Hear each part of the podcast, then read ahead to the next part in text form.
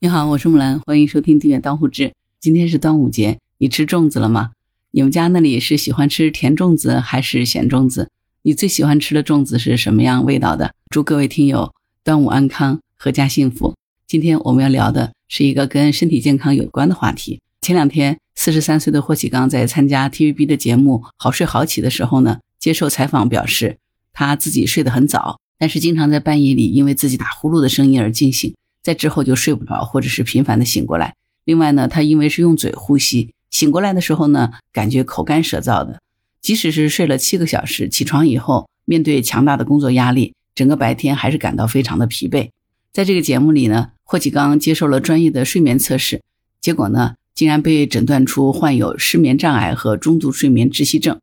真正的深度睡眠时间呢，只有四个小时。节目一播出，广大网友对霍启刚的身体就感到很担忧啊，因为毕竟来说，喜欢霍启刚和郭晶晶夫妇的人呢还是挺多的。霍启刚也发文说，非常感谢大家对他的关心，他已经前往医院检查治疗了。同时呢，也提醒广大网友呢要注意身体，学会休息。那今天呢，我们再聊聊哈，那到底什么是睡眠窒息症呢？我在网上查了一些资料哈，这医院里头有一个睡眠医学科，这个专科的医生就表示，睡眠窒息症呢。其实就是睡眠呼吸暂停综合症，简称是 OSA。这个病症是指呢，人在睡眠的过程当中，气道受阻，于是呢，呼吸暂停和低通气频繁发生。这个临床表现呢，就像霍启刚一样，会出现夜间打呼噜声音很大，频繁的惊醒，睡眠质量下降，白天困倦，严重的呢，还会出现白天嗜睡、记忆力下降、情绪改变，甚至可能是在睡梦中猝死。医生表示呢，在日常的门诊当中，睡眠呼吸暂停综合症的患者并不少见。这个病呢，在男性当中的发病率约占百分之二十二，女性呢约占百分之十七。肥胖人群和六十岁以上的老年人呢，这个发病率可以达到百分之二十到四十。医生说呢，一般来说，在他半天门诊接诊四十个患者当中呢，约有百分之三十到四十是患有睡眠呼吸暂停综合症的。相当于每次门诊都至少会碰到十个这样的患者，但是呢，其实有很多人可能是轻度或者是中度的水平，所以没有重视，也没有来检查。从性别上来说呢，这个男性的发病率明显是高于女性的，男女的发病比率呢约为二比一。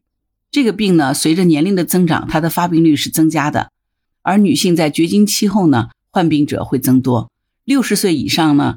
男女人群的患病比例基本上就相当了。到底是什么原因引起了睡眠呼吸暂停综合症呢？原因有很多，除了咱们前面提到这个年龄啊、性别，还有鼻腔阻塞、扁桃体肥大等等，这个上气道解剖异常的，呃，还有的呢是有睡眠呼吸暂停综合症家族史的，长期的大量饮酒或者是服用镇静催眠或者是肌肉松弛类药物的，还有那些长期吸烟的人。医生说呢，最常见的原因其实就是肥胖。如果一个人的体重超过了标准体重的百分之二十以上，或者是 BMI 指数达到二十八级以上的这种肥胖人群，往往是睡眠呼吸暂停综合症的高发人群。这些人呢，约占总发病人数的百分之八十。一句话呢，哈，就是肥胖的人容易得睡眠呼吸暂停综合症。这个医生就介绍了一个病例啊，这个患者呢是一个男性，只有三十五岁。有一米七八的身高，但是呢，体重却达到了两百斤，BM 值呢超过了三十一。第一次来看病的时候呢，这个衣服呢都包裹不住他圆滚滚的大肚腩了。根据这个患者自述呢，他是一家公司的小领导，睡不好觉呢已经好多年了。因为工作缘故呢，他经常是熬夜加班或者是外出应酬，所以呢，他一直以来睡眠就不太规律。尤其是近三四年以来，他感觉这个睡眠质量是大幅下降的。夜间呢就会不停的惊醒，整个晚上都是睡睡醒醒，惊醒以后呢还常常一身大汗。到了白天呢他又很嗜睡，注意力也不集中，工作效率就很低。最尴尬的是有好几次开会，他坐着就睡着了，甚至还打起了呼噜。患者的妻子就告诉医生说呢，她丈夫呢每天晚上呼噜声是震天响，吵得她也睡不好觉，所以没办法，两个人已经分房睡了。经过医生的诊断呢。发现这个患者啊，舌头胖大，舌苔厚腻，于是呢，医生就安排他住院完善多导睡眠图，这个简称叫 PSG 啊。睡眠检查是确诊你是不是得上睡眠呼吸暂停综合症一个重要的检查手段。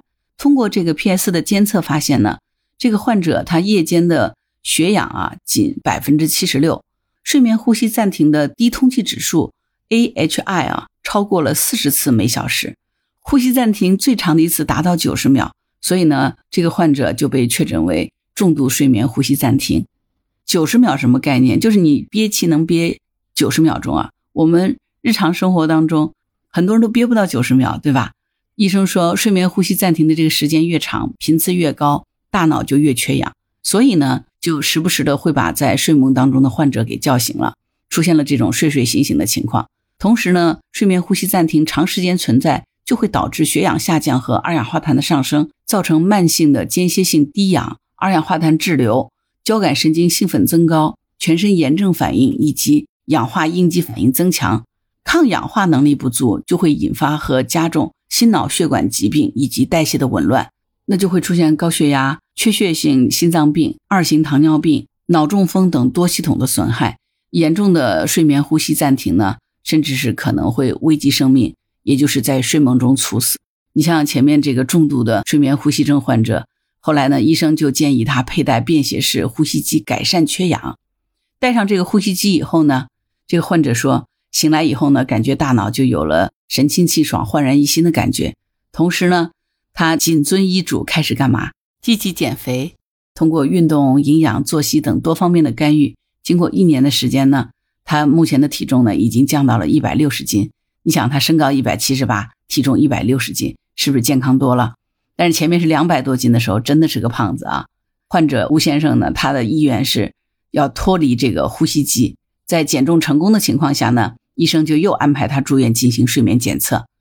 如果说各方面的数值提示他夜间睡眠的状态正常了，他就可以摘掉呼吸机了。所以呢，医生也是再次强调啊，对患有呼吸暂停综合症的肥胖人群，最重要的任务就是要减重。所以减肥啊，绝对不是美的事儿哈，减肥真的是健康的事情啊。不管是男生还是女生啊，保持好你的体重，真的就是保持好你的身体健康啊。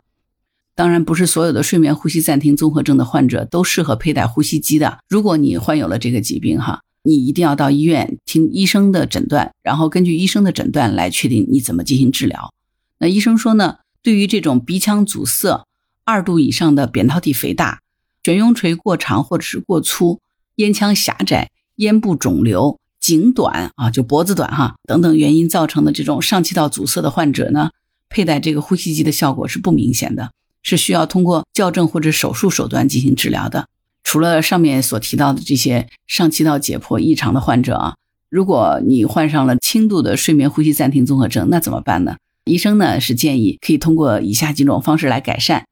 第一种呢就是一般治疗，减肥、戒烟酒、慎用镇静催眠药以及其他可能引起加重呼吸暂停的药物，避免过度疲劳。第二呢就是体位治疗。就是你原来如果喜欢平躺仰睡的话，要改一个睡姿，也就是你要侧卧睡，因为这种侧卧位呢，对轻度的阻塞性睡眠呼吸暂停是很有效的。为什么呢？因为你平躺仰睡的时候呢，舌体是后坠的，它会进一步引起气道狭窄。所以呢，当你改了这个侧卧位睡姿以后呢，可以在背后哈垫上这个三角枕来控制你的体位，让你保持睡着了以后呢，还始终是侧卧位。啊，如果右侧睡睡久了累，那你就换成左侧啊，把那个枕头垫在后腰部来控制你的这个体位就可以了。这样的话呢，就能大大的改善。第三呢，可以内服中药。中医讲肥人多痰湿，就是指肥胖的人啊，这类患者饮食呢多是肥甘厚腻，这种饮食习惯就容易增加体内的痰湿，而体型呢往往就是偏胖的。所以临床上一般都会使用化痰化湿的中药，有助于祛湿化痰。对于调整患者整体的代谢水平呢是有帮助的。另外呢，如果有的人还伴有失眠症，那就要配合这个睡眠认知行为治疗。如果还有情绪障碍呢，就需要到心理专科去评估，同步进行治疗，改善你的一个心理想法。思虑过重也导致你睡眠不佳嘛？哎，所以听到这儿，你看，我们以为睡觉是件简单的事儿，吃了睡，睡了吃，睡觉是一个人人都会的事儿哈。没想到睡觉还有这么多学问。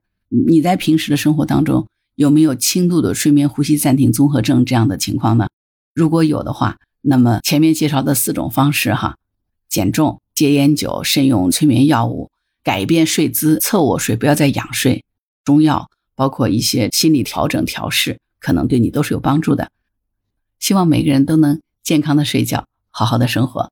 好啦，关于本期话题，你有什么想法？欢迎在评论区留言。如果你喜欢木兰的节目，欢迎订阅、点赞、转发、当护知。当然，如果你喜欢木兰，可以关注木兰，也可以加入木兰之家听友会。请到那个人人都能发布朋友圈的绿色平台，输入“木兰”的全拼下划线七八九，就可以找到我了。好啦，今天就到这儿，我是木兰，拜拜。